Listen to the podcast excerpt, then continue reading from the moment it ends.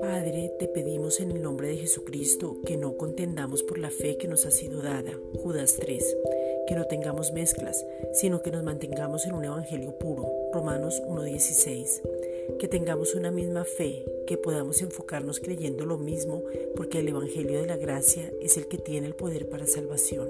Romanos 1.17 que alumbres los ojos del entendimiento para poder entender el poder que nos habita. Efesios 1, versículos 17 al 23.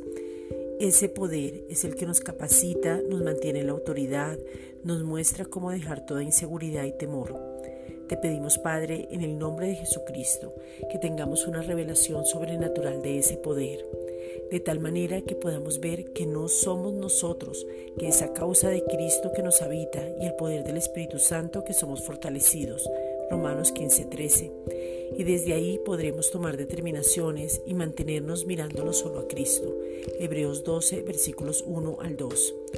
Padre, en el nombre de Jesucristo te pedimos que podamos ver y experimentar esa verdadera libertad en Cristo Jesús y que no hay ninguna condenación.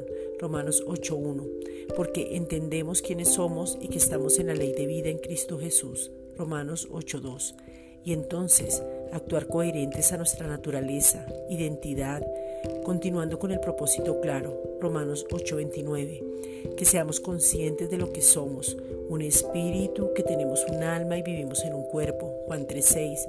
Y que el mismo Dios de paz nos revele que ya somos santificados por completo y entonces todo nuestro ser, espíritu, alma y cuerpo sean guardados irreprensibles hasta la venida de Jesucristo.